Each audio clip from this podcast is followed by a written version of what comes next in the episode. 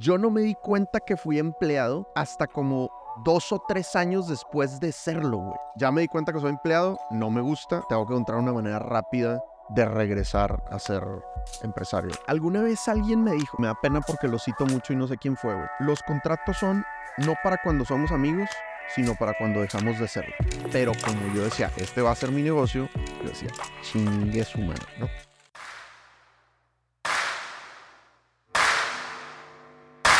Bienvenidos a Titanes Podcast, mi nombre es Raúl Muñoz y hoy te voy a acompañar en este nuevo episodio que espero que te guste bastante, espero lo disfrutes como igual lo disfrutamos nosotros. Bienvenidos a un episodio más de Titanes Podcast y el día de hoy me complace decirles que tenemos un invitado internacional, pero antes de eso, imagínense que emprender está cabrón y ahora emprender en un país que desconoces y que no es el tuyo está todavía más difícil. El día de hoy nos acompaña Dan Macías, líder de negocio, emprendedor y co-host del podcast Máquina de Ventas. Bienvenido, Dan, ¿cómo estás? Toda madre, gracias Raúl por la invitación, un gusto y un honor estar, estar por acá. Estoy, muy, estoy muy, muy emocionado de lo que vamos a hablar en el, en el episodio de hoy. Siento que son cosas que rara vez comparto, ¿sabes? Entonces, me encanta. Sí, fíjate que, digo, decía que internacional, güey, porque entiendo, digo, que eres regio, pero que te que emigraste a, hacia Colombia. Eh, platícanos esa historia. Fíjate, yo soy ya bastante colombiano. Ok. Porque... Mexicolombiano. Soy mexicolombiano, exacto. Mi matrimonio es 98% colombiano en cuanto a que nos casamos y a los seis meses nos fuimos a vivir allá y ya llevamos prácticamente 10 años viviendo allá y acabo de tener un hijo colombiano también. Nuestro primogénito es, es colombiano. Eh, y bueno, y aparte le voy al mejor equipo del mundo, los Rayados del Monterrey, que han tenido muchos colombianos ahí. Entonces tengo muchos motivos para, para ser orgullosamente mexicolombiano, la verdad. Y llegué allá porque yo tenía una, una empresa acá, un par de empresas acá, eh, y terminé trabajando para otra empresa. Interrumpí mi emprendimiento para trabajar tiempo completo en Sandler, que es la empresa que tengo ahorita, la franquicia que tengo ahorita. Y la gente de Sandler Monterrey compró la franquicia de Sandler Colombia y necesitaban enviar a alguien a que abriera Colombia. Y yo estaba muy, muy contento trabajando en Sandler. Para los, para los que no conozcan, Sandler es la empresa de entrenamiento en ventas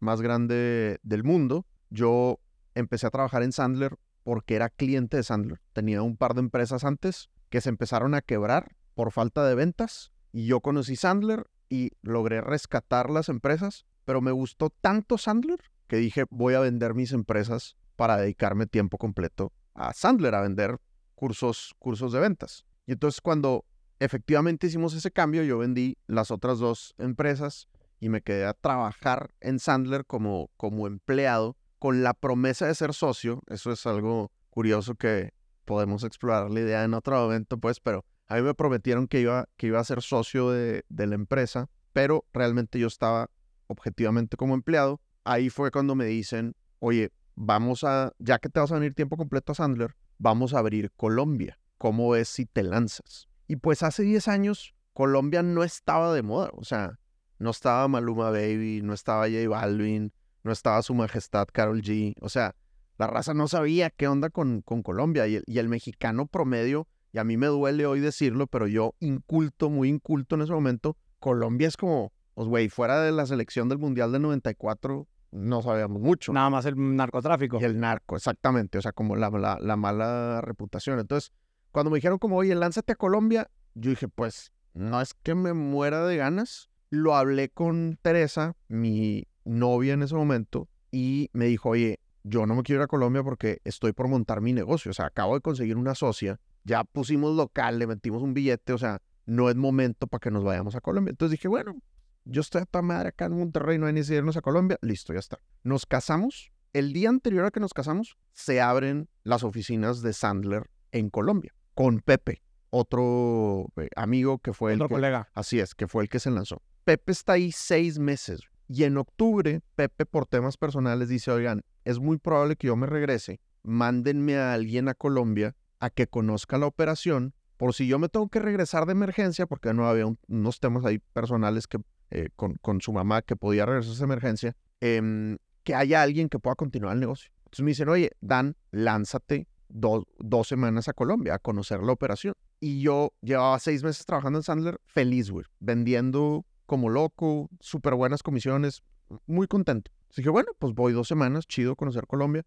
Cuando llego a Colombia, me topo con que Bogotá es precioso, o sea, a mí me, me gusta mucho, es muy, de verdad es muy lindo eh, Bogotá. Em, Amor a primera vista. amor a primera vista, muy sorpresivo para mí, de nuevo, inculto, vulgar, no, no sabía qué esperar, pe- pensaba yo que iba, a- que iba a ser muy feo, y, y para nada, eso es- de verdad es precioso. Y la noche que llego, me recibe Pepe y me dice, ¿sabes qué, Dan? Yo me voy a regresar, ya lo decidí, por X motivos me voy a regresar, y yo creo que tú te, tú te debes de quedar. Y yo como, hey, Pepe, pero, o sea, compadre, me dijeron que venía dos semanas a conocer la operación, y dice, vato, no te vas a arrepentir. Y me empezó a vender la idea de Colombia y dije, oye, pues esto no está tan mal. Y le habló al dueño de Sandler Monterrey en ese momento. Le dijo, oye, yo me, le dice, yo me voy y yo quiero que Dan se quede. O sea, creo que Dan debe ser la persona que se debe quedar. Entonces estuve dos semanas conociendo el negocio, me gustó. Los colombianos son bien alivianados. Una cosa interesante de Colombia, por ejemplo, es, es mucho más fácil llegar a los tomadores de decisión. Acá, acá, en México le pegamos mucho a la mamada. Sí, hay mucha burocracia. Sí, güey, habla con mi secretaria, no te comparto mi celular,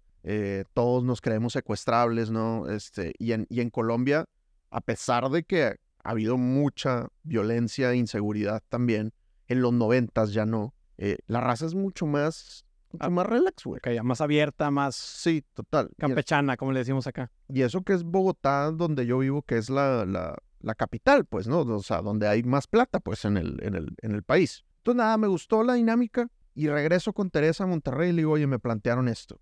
Me hicieron una oferta de comisiones, estaba generosa y Teresa dice, oye, pues, ¿sabes qué? Yo ya tengo mi negocio sola. La, la historia es que Teresa eh, rompió muy rápido la relación con su socia, las cosas no funcionaron y Teresa puso su negocio sola y le fue súper bien. Entonces, Teresa me dijo, oye, yo ya puse mi negocio en Monterrey sola, me fue muy bien, lo puedo hacer en Colombia sin ningún problema también. Em, entonces, es, para mí fue muy interesante. Ahorita que lo pienso es como, en ese momento fue, ah, chido, listo, vámonos. Pero ahorita que lo pienso es como, pues qué huevos de morra, ¿no? Porque, o sea, tuvimos que vender, todos los regalos de la boda los tuvimos que vender. Teníamos camioneta nueva, la tuvimos que vender. Y Teresa, sin dudarlo, o sea, yo te diría, ella lo dudó menos que yo el irse a otro país a empezar un, un negocio. Y pues yo siento que mm, yo me pongo a pensar y tengo muchos amigos y amigas que la reacción de su pareja es mucho más conservadora. Oye, hay que pensarlo bien, tal vez no es el mejor momento. O dicen, ni de pedo, güey. O sea, yo me voy a quedar en donde estoy. O sea, no hay manera que me saques de este lugar.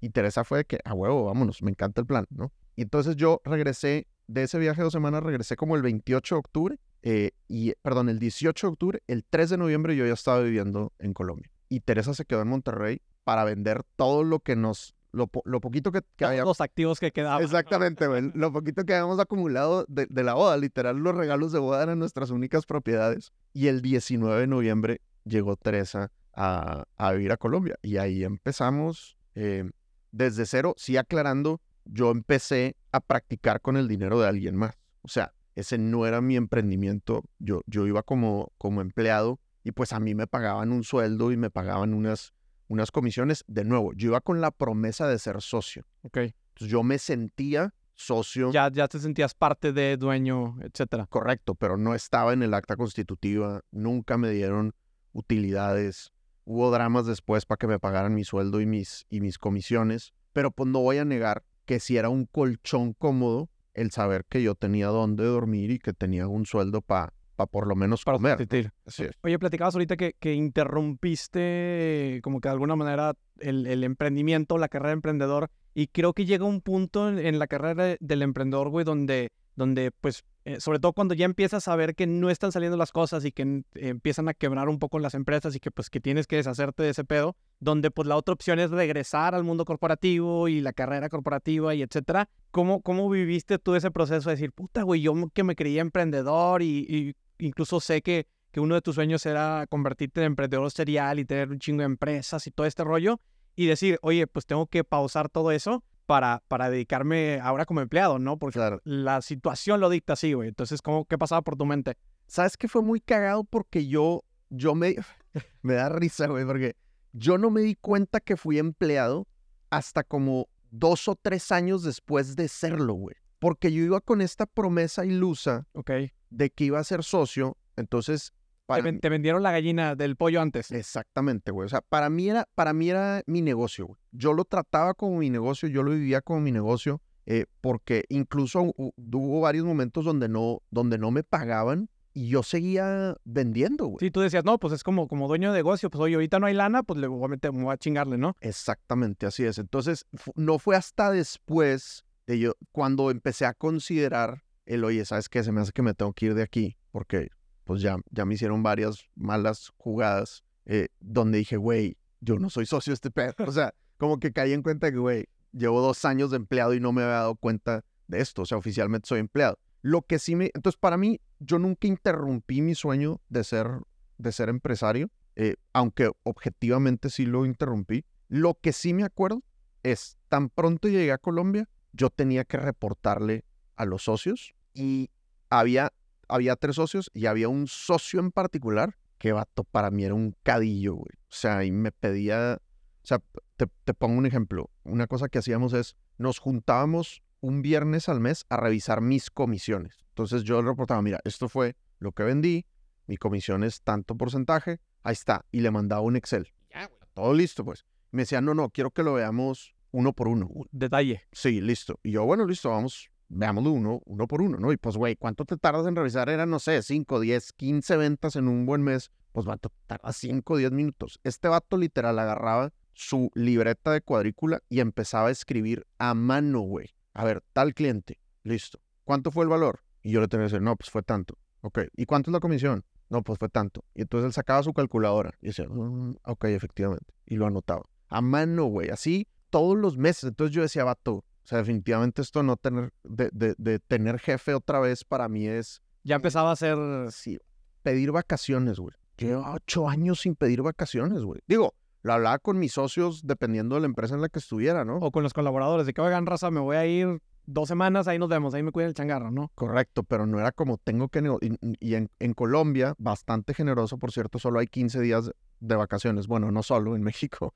Es, eh, 15 es bastante poderoso, pues, pero como ya, ya te gastaste 6 días de vacaciones, solo te quedan tantos. O sea, para mí eso era como, güey, o sea, ya me di cuenta que soy empleado, no me gusta, tengo que encontrar una manera rápida de regresar a ser empresario otra ¿Y, vez. y qué, fue, qué fue lo que encontraste? Digo, porque entiendo que te, como que te quedaste donde mismo, pero ya buscaste esa manera de, de migrar el- en el modelo, ¿no? Claro, no, lo que tocó fue hacerles una oferta para comprarles el, el negocio. O sea, primero intentamos comprar el negocio entre el socio de Monterrey y yo, y efectivamente se logró, pero realmente quien lo compró fue el socio de Monterrey. Y de nuevo él prometiéndome, tú, Que, entrabas en así es, jugar. como tú, tú vas a ser, tú vas a ser socio. ¿no? Y después de que él hizo la compra, yo le dije, bueno, pues negociemos mi porcentaje. Que ahora que lo pienso, güey, si yo estuviera aconsejando a alguien es, vato, nunca ejecutes ese tipo de cosas sin haber negociado tu porcentaje antes Antes. y ponerlo por, por escrito, además.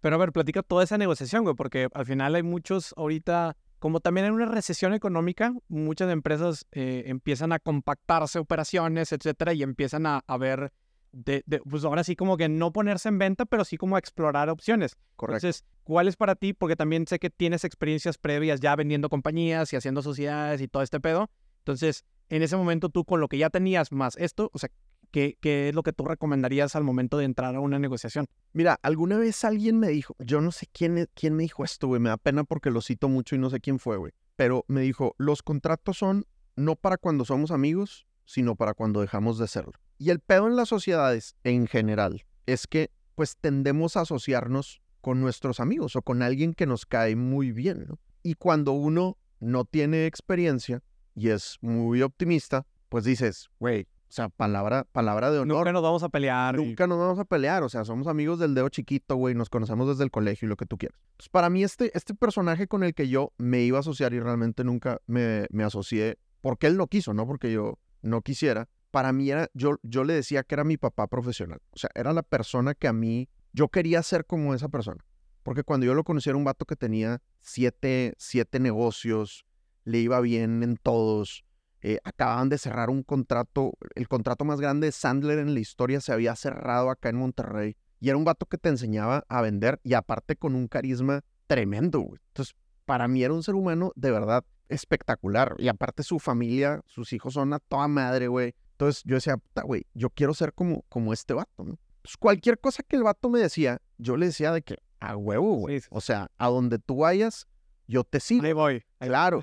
Y él me veía, pues, como, como una especie de hijo profesional, porque su hijo pasaba algo muy, una, una relación eh, tóxica muy curiosa, y es que él, su hijo no iba por el camino de los negocios que él traía, su hijo era más una onda creativa. Y mi papá es médico, güey. Entonces yo no veía en mi papá una figura carrera profesional. En el mismo canal profesional que yo. Mi papá es un rockstar, lo amo y lo admiro muchísimo, pero es médico, güey. No, no podemos hablar de, de, negocios porque realmente no hay, mucha, no hay mucha coincidencia. Entonces, como que ahí los dos nos complementamos, entonces, de verdad era una relación que yo pensaba que era muy bonita. Entonces, por ejemplo, un día me invitó a su cumpleaños a su casa donde estaba solo su familia y Teresa y yo. O sea, tipo sus hermanos y Teresa y yo. Entonces, como que ese nivel, y es un vato que me saca 15 eh, años, güey, 20 años. Entonces, como que ese nivel de cercanía yo decía, wow, o sea. Hay, hay algo aquí, no más, que, más que de una relación laboral. Así es, efectivamente. Entonces, el vato em, me dijo, güey, vente, o más bien yo le dije, oye, yo quiero trabajar aquí. El vato me dijo, de una, me encanta. Yo, pero yo quiero ser socio. Y me dice, fresco, güey por eso no te preocupes, obviamente vas a ser socio, con ese tipo de, de, lenguaje. Y yo, a huevo. Y, y oye, porcentaje y eso, güey, tú fresco, güey, vente y después negociamos eso. Y yo, claro, güey, total, hace todo el sentido. Si hay una relación de confianza, ¿cómo no va a ser así, no? Y luego, pues a los, a los tres meses, oye, ¿qué onda? A los seis meses, lánzate a Colombia. Ah, listo, güey, ya está. ¿Cómo vamos a ir? Y ahí sí, sueldo claro, comisiones claras, oye, porcentajes dice, güey, yo quiero que sea socio, pero pues Colombia es, no es solo mío, es de otros dos vatos también. Entonces, pues vamos, vamos negociando, ¿no? Sí, o sea, gana puntos, vamos viendo, pero yo quiero que sea socio. Listo, ya está, ya va el cabrón cambiándose de país, ¿no? Y me prometieron muchas cosas. Me prometieron que me iban a pagar la mudanza y me prometieron un rango de cosas que al final no, no se cumplieron al 100% y llegamos en unas condiciones pues mucho más bajitas de las que nos habían vendido, pero como yo decía, este va a ser mi negocio, yo decía, chingue su madre, ¿no? Y no te quiero contar los desmadres que Teresa y yo traíamos, güey, porque obviamente Teresa, siendo buena esposa y también siendo mujer de negocios, y ella ya habiendo sufrido un reciente descalabro de su sociedad, pues me iba haciendo preguntas y cuestionamientos, y yo le decía, güey, ten fe en este sí, seguías con, con la mira de esa, esa ceguera, ¿no? O sea, este vato es el mesías, güey, en nuestra existencia, güey, haz de cuenta, ¿no? Em, y entonces, total que cuando compramos, le compramos Colombia a los socios originales, eh, donde yo fui parte clave en la negociación, pues yo le dije, bueno, listo, entonces ahora sí ya pongamos por escrito lo mío. Para esto, el vato había venido prometiéndome que iba a ser socio durante mucho tiempo y cada vez que yo le preguntaba, te lo juro que yo le preguntaba cada seis meses, güey. Cada vez que le preguntaba, el vato me decía, güey, lo estoy viendo, estoy viendo con el acta constitutiva, lo estoy hablando con los, con los abogados, es que es un sí, me decía, es un sí, pero es, man, es de encontrar el cómo. Claro. Estoy en ello. Y decía, bueno, pues está en ello, güey, hacer un pedo, güey, cambiar el acta constitutiva. Me Tú también cero conocimiento, tema legal y, demás, ¿no? Okay. ni, ni, ni pregunté ni nada, güey, ¿sabes? Y el vato tenía más socios también, entonces como que, no sé, yo lo justificaba, lo justificaba mucho, ¿no? Entonces, total que un día, eh, ya que nos vamos a sentar a la negociación de cómo va a quedar yo en Colombia, yo le digo, oye, güey, pues yo vato, yo he hecho el negocio solo. Sí, como, como poniendo las cartas de que, oye, güey, yo tengo esto, hice esto, pa, pa, pa. O sea, yo me fui a Colombia, claro, con el apoyo de ustedes, y ustedes me pagan el sueldo, y ustedes me pagan el apartamento en el que vivo, pero pues, vato, llevamos a Sandler Colombia a, en 18 meses, ser, formar parte del top 10 de oficinas de Sandler a nivel mundial, güey. Y la siguiente persona que había logrado eso se había tardado 7 años, güey. Yo me tardé 18 meses y pues realmente yo era el único operando en Colombia. Los socios no se metían para nada fuera de revisar mis comisiones, este vato que... Temas administrativos y... Correcto. Entonces digamos que yo me sentía muy, muy confiado de este negocio. Lo hice yo, con su apoyo, pero yo soy el que lo ejecutó, yo soy el que lo, el que lo operó. Entonces yo le dije, pues a mí me gustaría el 50% del negocio. Y el vato lo que me dijo inicialmente fue, mira, 50% está, güey, pero ¿qué opinas del 40%? yo, pues, güey, lo, o sea, lo puedo considerar, güey. ¿No? Sin Claro, claro. lo puedo considerar. Em, y el vato me dijo, bueno, listo, ya está. Hablamos después, ¿no? Y entonces llega el día de la negociación final, digamos, donde el vato me dice, listo, ya definí el porcentaje. Y nos sentamos, me acuerdo, estábamos en un hotel en Orlando, estábamos en una convención. Me dice, bueno, güey, ya lo estuvimos platicando, ya lo estuvimos evaluando. Y pues después de un análisis profundo y detallado, creemos que lo justo es que te quedes el 17%. O sea, menos de la mitad, güey, de lo que por lo menos me había dicho el vato que me iba a O lo que esperabas, ¿no? Más o menos, por ejemplo, ¿cuánto tú esperabas ya que te haya dicho el 40% que estabas esperando tú? Yo esperaba algo entre el 40 y el 50. Ok. ¿no? Digo, que quede claro, jóvenes, después de todo lo que hemos hablado, que si hay alguien optimista e iluso, eh, soy yo, ¿verdad? Bueno, he mejorado, pues, pero mi optimismo me decía entre el 40 y el, y el 50. Y entonces yo, en ese momento, me, o sea, como que me sacó mucho de onda, güey, como que, No, no te cuadraba el número ni... güey, de que 17%. Y entonces yo lo único que se me ocurrió decir fue, oye, creo que pueda considerar esa oferta, o sea, creo que, creo que hemos hablado de, entre un 40 y un 50, o sea, ese número definitivamente no, no es algo con lo que me siento cómodo. Y entonces el vato me dice, bueno, entonces, ¿qué vas a hacer si no aceptas la oferta? Y yo dije, pues no sé, no lo he pensado, tal vez, no sé, compraré mi propia franquicia de Sandler y la pondré en otro lado. Me dice, pues veas, ve y haz eso y la vas a cagar. Me dijo, güey. O sea, después de todas las... Y entonces, yo en ese momento, de verdad, fue como una, una bomba nuclear en mi... Fue de que el, mem- el meme, ¿no? Del vato explotando el cerebro. Y en ese momento yo dije, después de todo lo que he logrado en Colombia, casi yo solo, de nuevo, sin hacer a un lado el apoyo que tuve, este cuate me dice que yo no puedo hacerlo solo cuando se lo he venido demostrando. Y en ese momento dije, esta persona no cree en mí. O sea, esta persona en la que yo he creído tanto ciegamente, realmente no cree en mí. Y en ese momento salí de la conversación eh, y le conté a Teresa y lo que le dije es, tenemos que hacer un plan para salirnos de esta situación. Y ahí fue cuando empezó todo el plan que hicimos para poder comprar después Colombia. que adquirirlo. Oye, y, y ahorita, digo, platicaste de todo este viaje y todo lo que sucedió y demás. Sabemos que, que, que las mujeres, y digo, tienes una relación con, con tu pareja, con Tere, bastante buena, y tienen un sexto sentido, güey. Al final del día las mujeres tienen eso que a veces como hombre estás terco, no, sí, güey, sí va a salir, no, sí, cómo no, o sea, pero no sé si Tere en algún momento ya te daba como indicaciones de, oye, parece que eso está raro, o sea, como que, Mira, toda esta tragedia que nos, que nos pasó con, con, con estas personas, eh, nosotros sentimos que ha mejorado mucho nuestra, nuestra relación. Nos hizo pasar por, un, por, por sufrimientos muy, muy feos. O sea, por ejemplo, nosotros intentamos adoptar en, en Colombia y yo no pude justificar mi sueldo porque era un momento en donde estaban, la, la situación del sueldo estaba muy irregular. Entonces fue uno de los motivos para que rechazaran la, la aplicación de, de adopción que tuvimos allá. Estos cuates ni se enteraron de eso, o sea, ellos ni, ni lo supieron, pues. Le tuvimos que pedir dinero prestado a mi suegro porque no teníamos dinero para, para pagar las tarjetas de crédito. Eh, de nuevo, ellos tampoco se enteraron de esta situación. Entonces, em, pues evidentemente hubo muchas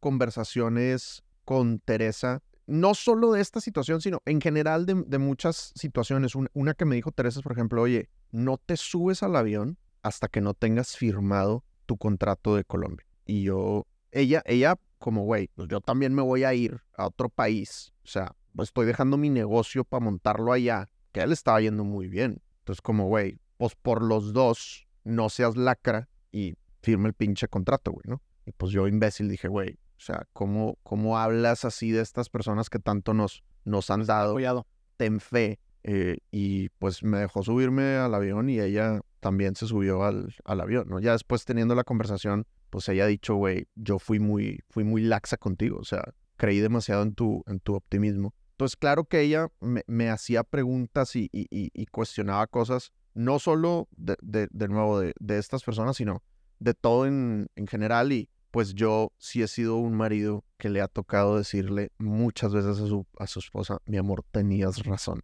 demasiado. Entonces, yo le digo, yo digo que es bruja, güey. O sea, yo digo, vato, ya no, no me digas cosas, güey. Ya no predigas. Claro, güey. O sea, o sea, ahorita, por ejemplo, con el bebé, me dice, agárralo, güey, porque se va, se va a tropezar, güey, se va a caer. Y yo, tranquila, güey, no va a pasar nada, se va a caer. Y vato, obviamente Pablo se cae. Entonces ahí es donde yo le digo, si no lo hubieras dicho, no se hubiera caído, güey. los alaste tú. A huevo, güey. Obviamente, o sea, los, los astros están muy pendientes de lo, de lo que tú dices. Entonces, pero ya después de muchos golpes, y ella sufrió mucho, güey, la verdad es que, pues, puta, güey, la amo, que me ha aguantado. Yo le doy demasiado respeto a las palabras que vienen, que vienen de ella, porque ya ha tenido razón muchas veces cuando yo le dije que no tenía razón. Entonces ya, de verdad que cuando Teresa, estamos hablando algo serio y me dice algo que yo estoy pensando lo contrario, puta, güey, lo, lo, o sea, me, me cuestiono demasiado. Y pues por eso es mi socia, güey. Teresa realmente se ganó la sociedad en consejos de, de cena, ¿sabes? Como, oye, está pasando esto, y ella me daba algunas ideas. Y la verdad es que yo lo que más admiro de Teresa es su sabiduría. Yo le digo, güey, tú vas a ser ultramillonaria el día que des, que pongas un negocio de dar consejos. O sea, tú ve con Teresa y pídele consejo de cualquier cosa y de verdad que te ilumina con una sabiduría muy, muy, muy impresionante. Y el negocio que tenemos ahorita, pues de verdad que gran parte del éxito se lo debemos a las estrategias de marketing que hace, que hace Teresa, ¿no? Yo soy muy ejecutivo, yo soy muy de, vamos a hacer. Ajá. Ella es, güey, sereno, compadre, pensemos a... El cerebro. Así es, pensemos a largo plazo, ¿no? Y pensemos los canales de comunicación, y entonces le, le creo demasiado. Ok. Oye, hablando ahorita ya precisamente de lo del negocio, güey, te quería preguntar porque, digo, eres muy bueno vendiendo tú, ¿no? Y, las herramientas de, de, esta técnica Sandler, que si nadie lo conoce ahorita, búsquenlo y hay muchos recursos, muchas herramientas disponibles para, para poder hacer todo esto de herramientas de venta. Pero, ¿cómo empiezas? Porque una cosa es entrenar y, pues, digo, otra cosa ya es cuando ya evalúas que el conocimiento ya está, ¿no? Y que empiezas a formar un equipo, porque al final del día, pues si quieres escalar, tú ya no puedes, tú tienes el tiempo limitado y puedes atender cierto número de clientes, cierto número de cuentas y entonces necesitas empezar a creer, a crecer y a crear tu equipo comercial. Entonces, ¿cuáles son los primeros pasos, güey, que tú ves para, para empezar a contratar, para reclutar? ¿Qué es lo que tú ves en, en una persona? ¿El vendedor se hace, nace? ¿Cómo, ¿Cómo empiezas a hacer esas estrategias? precisamente para hacerte un equipo comercial? Yo creo que lo primero es que uno tiene que dejar de pensar como, como emprendedor y empezar a pensar como empresario. Ese es el primer gran switch, porque el, el emprendedor tiende mucho a ser autoempleado y eso implica, y es más, o sea, pienso en, mi papá, por ejemplo, ¿no? Que es, que es médico. Pues el vato sigue ganando y le va súper bien, güey. Es un, un sabio y es de la gente que más sabe de Alzheimer a nivel mundial. Pero mm, yo me acuerdo que mi papá me decía de chiquito, oye, las vacaciones no pueden ser tan largas porque si yo no regreso a consultar, pues no hay lana para que comamos, ¿no? Y creo que muchos emprendedores son, son así, o sea, son demasiados los emprendedores que no se dan vacaciones. O sea, hay gente que tiene dos, tres, cuatro, cinco años sin vacaciones. Y es curioso, ¿no? Porque uno en principio dejó de ser empleado y pasó a ser emprendedor supuestamente para tener más libertad de tiempo. Entonces yo creo que hay que hacer primero ese switch, como decir, a ver, yo no quiero ser autoempleado, yo quiero ser empresario. Y para poder ser empresario, lo que necesito es hacerme de un equipo. Y hay múltiples líderes que dicen que la habilidad más importante de un líder o de un empresario es la capacidad de hacer equipo. Entonces yo creo que el primer paso es creerte eso. Ok, tengo que hacer equipo. Creerte eso que implica en, el, en las acciones, implica dedicarle tiempo a hacer equipo. O sea, si tú dices, no, no, no, yo estoy convencido de que tengo que hacer equipo, revisa tu calendario. Revisa en tu calendario cuánto tiempo le estás dedicando a entrevistar, cuánto tiempo le estás dedicando a diseñar perfiles, cuánto tiempo le estás dedicando a coachar a los nuevos reclutas. Si eso no está en tu calendario, entonces realmente no te has creído que tienes que hacer equipo. Primer paso, creértela, ponerlo en el calendario. Segundo paso, tú tienes que ser ya muy buen vendedor. O sea, si tú no sabes cómo vender, más que si tú no sabes cómo explicarle a tu gente cómo vender, todavía no estás listo para contratar a alguien. Y ahí es donde sirve mucho tener un método. Yo no soy de las personas que nació buen vendedor. Hay un 3, 5% de gente. Todos tenemos el compa que, que vende serpientes, compadre. o sea, que vende lo que sea, güey, impresionante. Eh, pero yo no soy así, güey. Yo empecé a vender a mis 23 años antes de graduarme porque dije, yo no quiero ser, yo no quiero ser empleado. Y le empecé a vender a mis conocidos. Y mis negocios empezaron a quebrar porque se me acabaron los conocidos. Ya le había vendido a mi suegro, a mi papá, a mi mamá, a mis amigos. Literalmente a toda esa gente les vendí. Dije, güey, ¿ahora cómo salgo a tocar puerta? Y ahí fue cuando conocí Sandler. Y entonces en Sandler me dieron un método. Sandler es uno de tantos métodos que hay. O sea, está Spin, está Medic, está Challenger, está Miller Hyman. Hay, hay muchos métodos. Yo soy muy fan del método, del método Sandler y obviamente es el que recomiendo, pero hay muchos métodos. Todos esos métodos lo que te dicen es vender es una serie de pasos. Hay una estructura. Entonces, claro, cuando tú te topas eso, dices, ay, güey, o sea, esto yo ya lo hago. No más que yo pensé que era, pues, pura inspiración mía. ¿no? Entonces, ahora ya le puedo poner nombre y lo puedo organizar. Y sí, probablemente la otra mitad del conocimiento o el otro 75% del conocimiento van a ser cosas, ah, cara, eso no, yo no lo hacía y funciona. Entonces, si tú te armas de un método, se vuelve replicable. Tú puedes decir, ah, listo, esto, esto, esto, hay que hacerlo, hay que repetirlo. Y esto y esto y esto, eso no hay que hacerlo. Se vuelve mucho más fácil explicar cómo vender y se vuelve mucho más fácil dar retroalimentación acerca de los procesos. Y ya como líder no te tragas el, no, se fueron con el otro por precio. Eso rara vez es real. Claro, es lo que los compradores te van a decir. Y como vendedor es una zona de confort, creértela. Pero no se fueron por precio, se fueron porque tú no fuiste capaz de justificar el valor que les ibas a, a generar, ¿no? Entonces, primero créete que necesitas tiempo para reclutar. Luego ten un método y vuélvete muy bueno tú vendiendo con ese método. Y luego tienes que asegurarte que efectivamente tienes la lana para contratar a la persona, ¿no? Y en ventas algo interesante que es que no necesitas un sueldo full time, ¿no? Puedes, puedes dar algún porcentaje de comisiones o si puedes efectivamente dar un sueldo, eh, pues también maravilloso. Pero es a ese siguiente que te traigas, le tienes que dedicar un buen de tiempo. Le tienes que dedicar un buen de tiempo y tienes que ser consciente que tus ventas personales se van a impactar por lo menos en un 20%.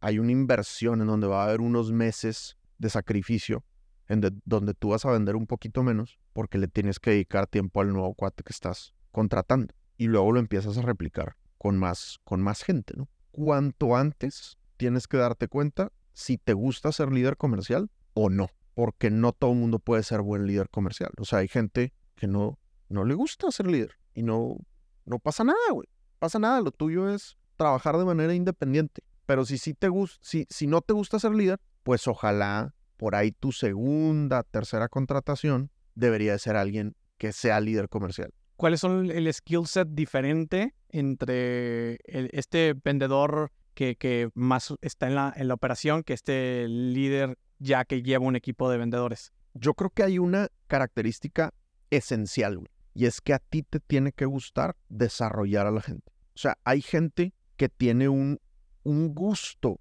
particular, es, un, es, una, es una pasión que, que se siente en las venas por decir, a mí me encanta ver a la gente, ayudarles a diagnosticarse y hacerlos crecer. Me gusta y me encanta hacerles preguntas y me encanta darles coaching y, hablar uno a uno, ¿no? Es que me apasiona. Y hay otros que es, güey, a mí lo que me gusta es vender y estar preocupado por mis metas personales y yo ponerme mis retos y luego ir por más. Con lo mismo tengo para andar preocupándome por otros. Correcto. Así es, así es. Y así somos Teresa y yo. O sea, Teresa y yo nos gusta mucho trabajar solos. Y una de las mejores decisiones que hemos tomado en la vida es que contratamos a Alex, que es el COO de Sandler Dan Macías. Y Alex realmente es el que coordina al resto de la banda. Nosotros estamos acá arriba fumándonos cosas, güey, generando ideas, cerrando clientes, pero Alex realmente es el que organiza al, al equipo. Entonces, como aceptar que no te gusta ser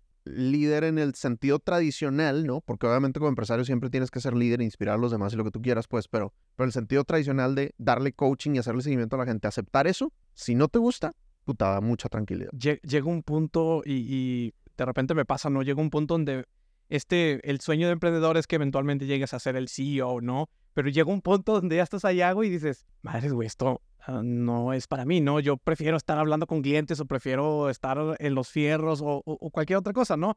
Pero creo que sí es muy cabrón y muy importante lo que dices, güey, porque hay muchos ahorita, creo que emprendedores que ya a lo mejor están tomando el rol de liderazgo y que posiblemente no sea como algo eh, que, en lo que van a desempeñarse de, de, una, o sea, que la van a romper y que la van a quebrar, ¿no? Entonces, ahí, pues es buscar a una persona que sí le guste ese pedo, que sí quiere desempeñar ese rol, para que ahora sí te puedas liberar y enfocarte en lo que, en lo que te gusta, si es la parte estratégica, si es la parte de relaciones públicas o, o cualquiera, cualquier otra eh, puesto que te puedas inventar ahí, ¿no? Totalmente, güey. Totalmente. Ah, Yo conozco demasiados clientes míos que eran muy buenos vendedores. Les iba súper bien. Y tenían esta ilusión de ahora quiero ser el líder de los vendedores. Quiero ser el, el manager. Y les pasa eso que, que tú dices. O sea, ¿qué hago aquí, güey? O sea, incluso ganan menos lana, güey. Porque el esquema de comisiones tiende Ya no tiene el, ya es, es comisión como a lo mejor grupal y semestral. No, no es tan grande Ajá. como la comisión que ganan los, los vendedores en algunos casos. Entonces yo he conocido mucha gente que dice, no, vato, a mí lo que me gusta es vender, güey. Y se regresan,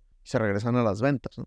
Y yo creo que hay, hay muchos empresarios que tal vez no están dedicados al área comercial que no se han dado cuenta que, que tienen que hacer ese, ese cambio, güey. Eh, yo no sé si has escuchado eh, la teoría de visionario e integrador de Gino Wickman No, pero platícame. hay un libro que les recomiendo ampliamente que se llama, hay dos libros de Gino Wickman. Gino Wickman es el, el fundador de EOS, el Entrepreneurial Organizational System. Desde mi perspectiva es el mejor sistema para organizar tu empresa, sobre todo cuando es una empresa pequeña o, o- o mediana. Seguramente hay empresas grandes que también lo, lo utilizan, ¿no? Entonces, así como promuevo Sandler como tu sistema de ventas, promuevo el EOS como tu sistema de organización de, de emprendimientos. Y entonces él en EOS dice en su libro Rocket Fuel, el- el- donde explica el EOS se llama Traction, tiene otro que se llama Rocket Fuel, donde él dice hay dos tipos de empresarios, los visionarios y los integradores. Los visionarios es el típico empresario que probablemente inició el negocio, es ese güey que tiene ese fuego interior y vamos a inventarnos esto. Y cuando el tema avanza, resulta que no es tan buen administrador, porque es gente que tiene 10 ideas. Sí, que está pensando en lo que sigue. lo que tú decías, relaciones públicas, cerrar grandes clientes, pero cuando empiezas a... Y eso te aguanta, güey. Cuando tienes un equipo de dos, tres, cuatro personas, está bien. Pero cuando el negocio empieza a crecer, ya necesitas a alguien que sea más ingenieril, más administrativo.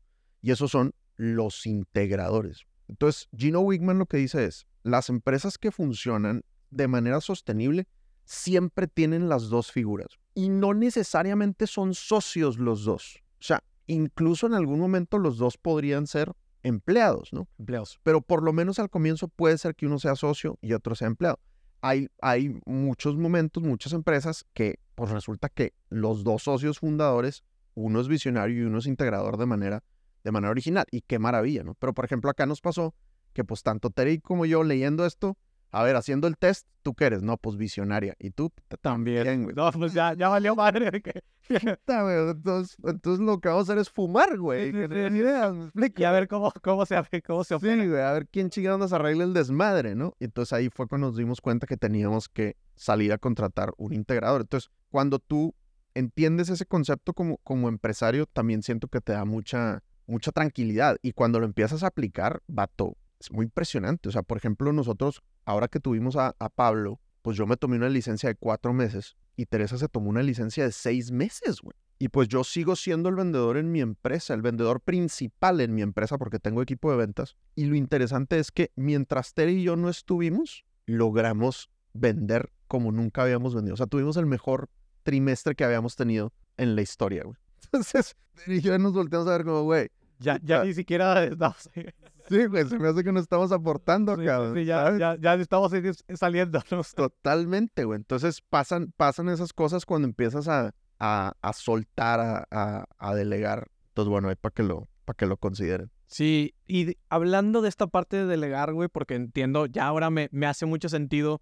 esta parte estratégica de ver, pues, qué ahora que sigue, qué te fumas, qué empiezas a hacer, pues llegas al podcast, ¿no? Me, me parece que si no hubieras tenido esta separación de decir, puta, tengo que estar al pendiente de la operación, pero también tengo que estar acá, no te hubiera dado como el tiempo para, para dedicarte a este proyecto, ¿no? Que también sucede años después de desde que llegaste a Colombia, entiendo. Entonces, Em, inicias el podcast Máquina de Ventas, el podcast número uno de ventas. eh, pero antes de empezar, ¿cuál era tu percepción con los podcasts? ¿Ya escuchabas contenido? Si no, ¿qué, era tu... qué- cuando te presentaron el proyecto, ¿qué dijiste? De que, bueno, sí, pero tampoco quiero fumar tanto, ¿no? No sé qué. Claro, en- mira, el podcast nació en 2020 y fue un segundo intento. Yo creo que un año o tal vez dos años antes, Naranja Media se nos había acercado y nos habían intentado vender el podcast, ¿no? Me acuerdo que en, en ese momento cobraban algo así como 250 dólares o 300 dólares por, por episodio. Saludos allá al Santi que...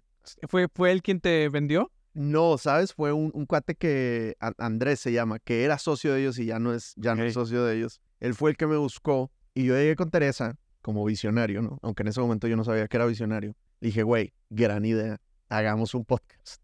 Y Teresa me dijo, güey, hay mil otras mamadas en las que invertir, güey. No nos vamos a gastar 250, 300 dólares por episodio, güey, porque aparte, pues hay que hacer muchos episodios para que el pedo funcione. En esa época, güey, tú lo sabrás mejor que yo, pero en esa época como que estaba empezando a hacer un boom el tema de los, de los podcasts. Total que lo dejamos dormido porque dijimos, güey, es mucha lana, no, no, no vale la No hacía sentido en ese momento tampoco. Correcto. Y en 2020, en un evento de networking, eh, Pedro Mejía, que lo entrevistamos de hecho en Máquina de Ventas, me dice, güey, te tengo que presentar a una amiga. Y me presenta a la negra, socia de Naranja. Daniela. Exacto. Entonces me dice, oye, eh, hablemos, güey. Hablemos porque tenemos el podcast de Somos Emprendete y la audiencia de Somos Emprendete nos está pidiendo un podcast de ventas. Y yo, ah, entonces, ¿cómo ves si lo hacemos en, en alianza? Y entonces yo dije, pues, de una, güey. Pues, ¿qué es lo peor que puede pasar? Que no funcione. Chingue su madre. Ya está, ¿no? Y entonces fuimos, ellos acababan de rentar una casa, güey. Estaban súper felices, güey. Habían montado estudio y la chingada. Entonces grabamos tres episodios, me acuerdo, güey. Santi tenía,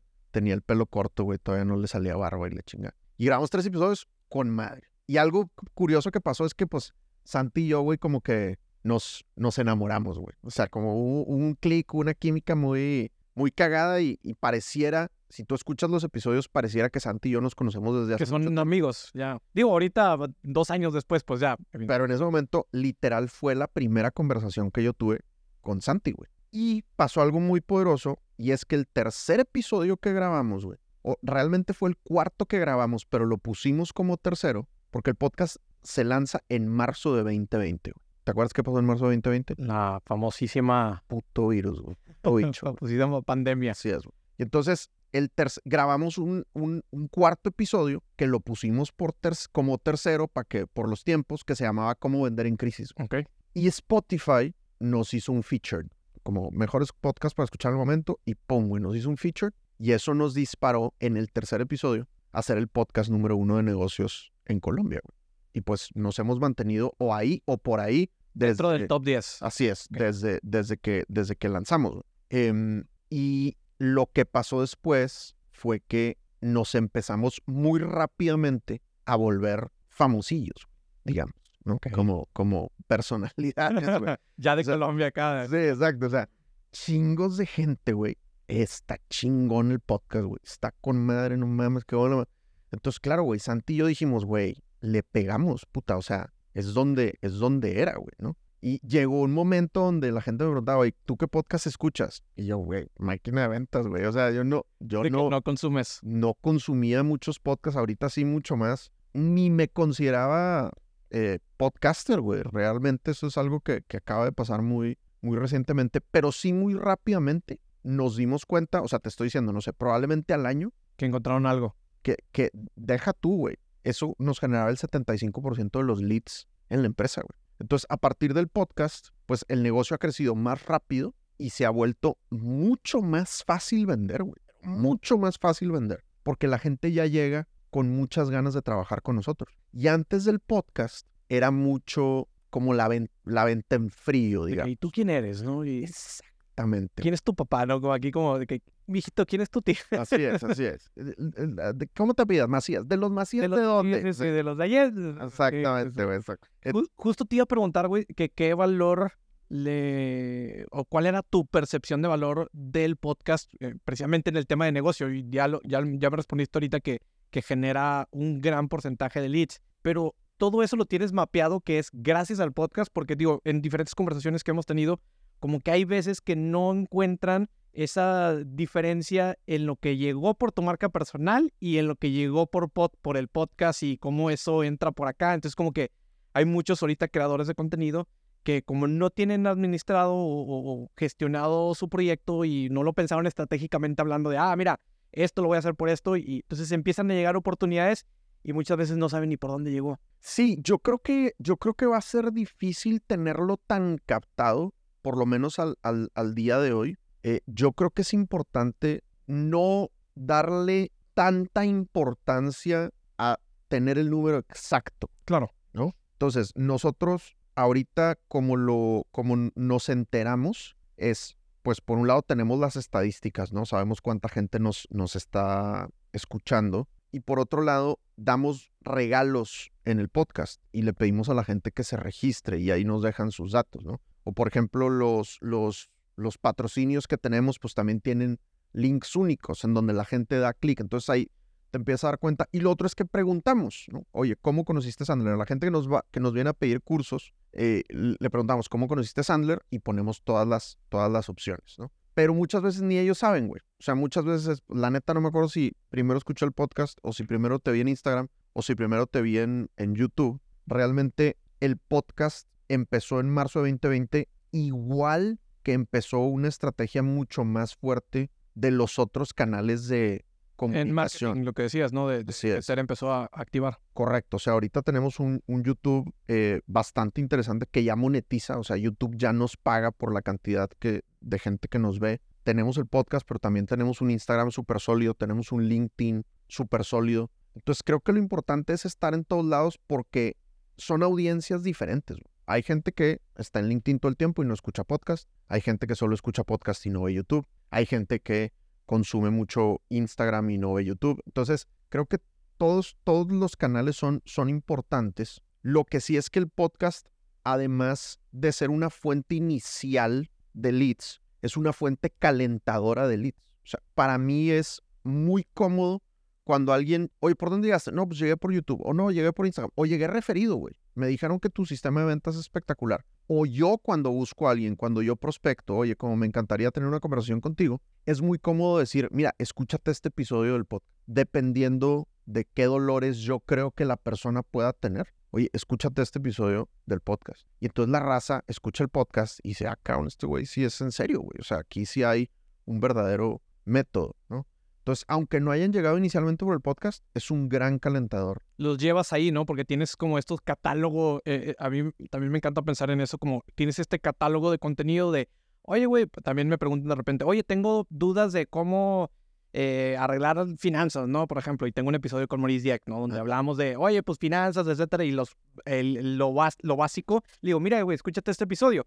Y ya, ya de alguna manera, pues ya a lo mejor puede, puede encontrar un mejor consejo ahí que algo que tú le pudieras decir y decir, oye, ya está ahí grabado, o sea, te puedo dedicar una hora si te quedan dudas o, de lo que ya se habló ahí, pero empieza por ahí, ¿no? Como en esta parte de, llevarlos en, esta, en este proceso de educación, ¿no? Porque creo que hoy en día también en el proceso de venta hay mucho proceso de educación donde el cliente tiene que también saber cómo es tu producto, cómo se entrega, qué es lo que va a recibir, etcétera, ¿no? Porque a veces, digo, no saben ni lo que están comprando. Claro, total. Y pasó algo muy curioso también que a mí me hizo como enamorarme más del, del podcast. Y es que un día estábamos, grabamos, eh, Santi y yo grabamos en, en, mi casa, es donde tenemos el, el, estudio. Y le pregunté a Santi, ¿qué va a hacer después? Me dice, no, voy a ir a un evento de FIRA. FIRA es la primera criptoartista colombiana, se ha vuelto muy famosa, ha dado muchas conferencias y fue cliente de, de Sandler. Entonces, no, pues voy a ir a un evento de networking de FIRA. Es una, una fiesta de... Eh, el concepto es Bad Bunny. Entonces tenemos que ir todos disfrazados del conejo malo. Muy bien, muy bien. Entonces yo le dije, güey, pues, pues invítame, güey. O sea, dile a FIRA que me invite, güey, ¿no? Entonces me escribió en ese momento y, ah, sí, claro que se venga. Entonces fuimos Santi Tere y yo haciendo nuestra mejor impresión de... De Bad Bunny. Quiero ver esa foto. está por ahí, está por ahí la foto.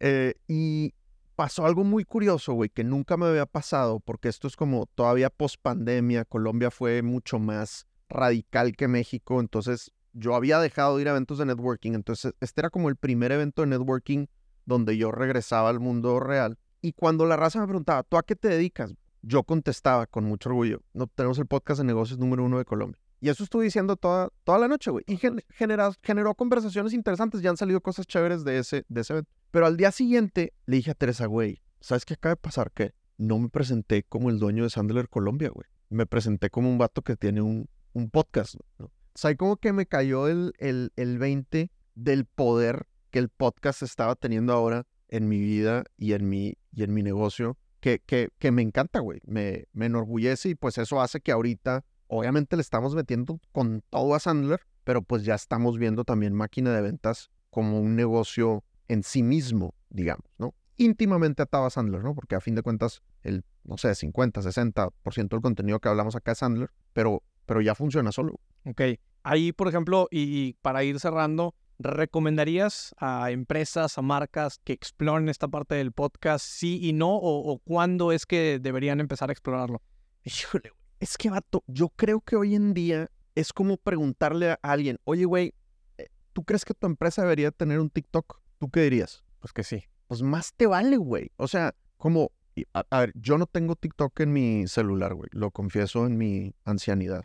Pero la empresa tiene TikTok, güey. O sea, es que no es, no es opción, güey. ¿no? Es como, no, es que nosotros no tenemos Instagram porque es que nuestra audiencia no está en Instagram.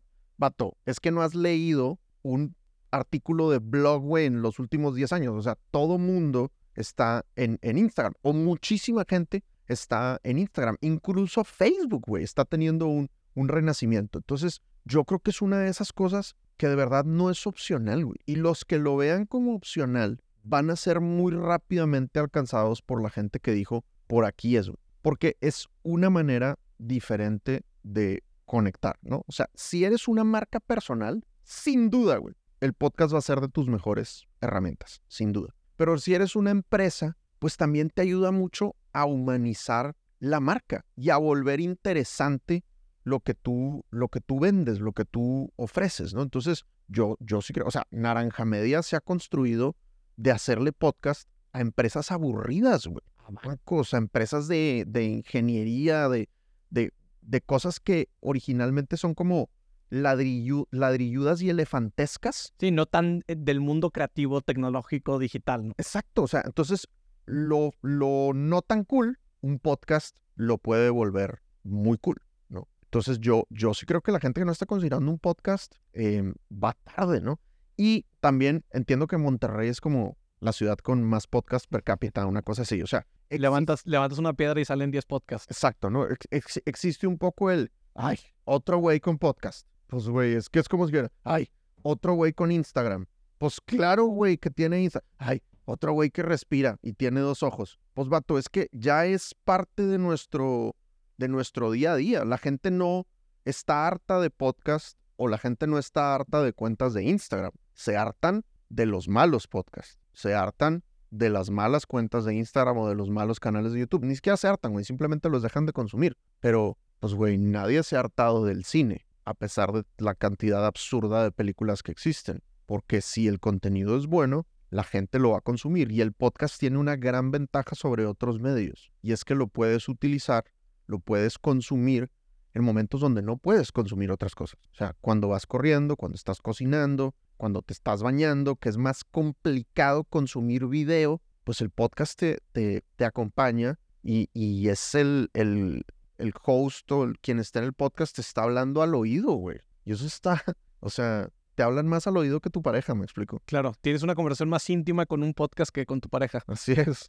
Está muy poderoso. Oye, Dan, para ir cerrando, güey, ahorita comentaste, ¿no? El tema de patrocinios. Sé que ustedes, incluso lo, lo mencionaste ahorita en la charla, que han, ya han monetizado, ¿no? Que es como el, el máximo ultra sueño de cualquier podcaster y demás. Eh, más allá de hablar de, de, cómo se dio el deal y, y, y, demás, si alguien quisiera verdaderamente, como tú dijiste, oye, yo, y me, me, gustó cómo lo planteaste de que ya para mí máquina de ventas es un, un negocio en sí mismo y, y ya busca sus propios objetivos, etcétera, etcétera, ¿no? Pero si alguien quiere pasar de un podcast por hobby a hacerlo en tema de, de ya un negocio, y luego conectándolo con la parte de ventas, porque al final del día, pues, ¿cómo lo haces sustentable un podcast? Pues necesitas empezar a comercializar algo. Correcto. ¿Cuáles son las primeras recomendaciones que les darías a, a, la persona que ahorita está escuchando, que seguramente tiene un podcast que dice, puta, güey, yo también quiero monetizar mi podcast? A ver, yo creo que hay, esencialmente hay dos, bueno, voy a decir algo con el poco conocimiento. Sí, de, de tu propia experiencia. Del mundo del porque, podcast, ¿no? Digo, o sea, nosotros tenemos una gran ventaja y es lo que le recomiendo a la gente que haga nuestro producto principal no es el podcast. El podcast para nosotros es una gran herramienta de marketing de nuestro producto principal, que son los cursos de ventas, que yo puedo vender sin el podcast. Y los vendí durante ocho años sin el podcast, ¿no? El podcast lo, que, lo único que hizo fue llegar a potenciar mi negocio, tanto que ahora se volvió un negocio en sí mismo, ¿no? Entonces, yo creo que el podcast uno lo tiene que ver como una estrategia dentro de un todo más completo. Yo creo que los Diegos Barrazas, los Roberto Martínez, los Se Regalan Dudas, son... Outliers. Sí, güey. Es como, es que, güey, yo quiero ser el próximo Mark Zuckerberg. Vato, puedes ser el próximo Mark Zuckerberg. Puedes, sin duda. Pero la probabilidad es baja, güey. Entonces, puedes ser el próximo de mentes. Pero si lo que tú quieres es que el podcast sea una fuente de ingresos, la manera de aumentar la probabilidad de que eso suceda es que tengas productos alternativos adicionales, porque todavía no estamos en un momento en la industria en donde las marcas estén aventándole lana a los podcasts como nos gustaría. Y puede que pase, puede que en un año, dos, tres años, las marcas estén como, listo, ¿cuáles son los podcasts en el nicho que yo necesito? Listo, ahí te va tanta, tanto, tanto billete, ¿no? Entonces yo, yo creo que ahorita es importante que el podcast lo veas como un calentador de leads, como un atractor de leads nuevos para algo más que tú estás vendiendo. Por eso vuelvo al tema de las marcas personales. Si tú eres médico, si tú eres psicólogo, si tú eres coach, si tú eres incluso diseñador gráfico, eh, abogado, todas esas, todas esas personas se pueden beneficiar demasiado, demasiado de, tener un, un, podcast, ¿no? Eh, y ahora, si quieres sacar lana del podcast directamente, pues lo que tienes que hacer es vender, tener un plan de prospección y salir a vender, crear un buen speech comercial, tener tu media kit, ¿no? Que uno, hay mil cursos, te puedes meter a YouTube, ver cómo, ver cómo, ver cómo se hace eso y pues ir a tocar puertas, ¿no? Llamadas en frío, correos en frío, ir a, ir a muchos eventos de networking, pedir referidos, em, más que correos electrónicos en frío, videos en frío, creo que eso aumenta en 200% la probabilidad de que, de que te respondan pero es tocar puertas y saber que si es en frío, tu porcentaje de conversión va a ser bajito, particularmente al comienzo, ¿no? Como si no tienes ningún patrocinador, pues vato, probablemente tu conversión va a ser uno de 20, uno de 30. Entonces, si tú tocaste cinco puertas y nadie te dijo que sí, vato, o sea, te faltan 25 para que oficialmente te puedas deprimir. ¿Me explico? Claro. O sea, hay que, hay que tocar puertas y como todo en ventas, como cualquiera que empiece un nuevo negocio, pues al principio te vas a tardar el, el primero en encontrar el primero. Pero ya después de eso se vuelve un poquito menos difícil. Y luego un poquito menos difícil. Y ya por allá del 20 se empieza a volver un poquito más fácil atraer clientes. Ya que esté bien aceitada la máquina de ventas. Exactamente. anuncio los patrocinadores, me encanta. Listo, listo. Muchas gracias por, tu tiempo, güey. Creo que el episodio quedó cabrón. Em, ahora sí, pues las redes sociales, ¿dónde te pueden seguir?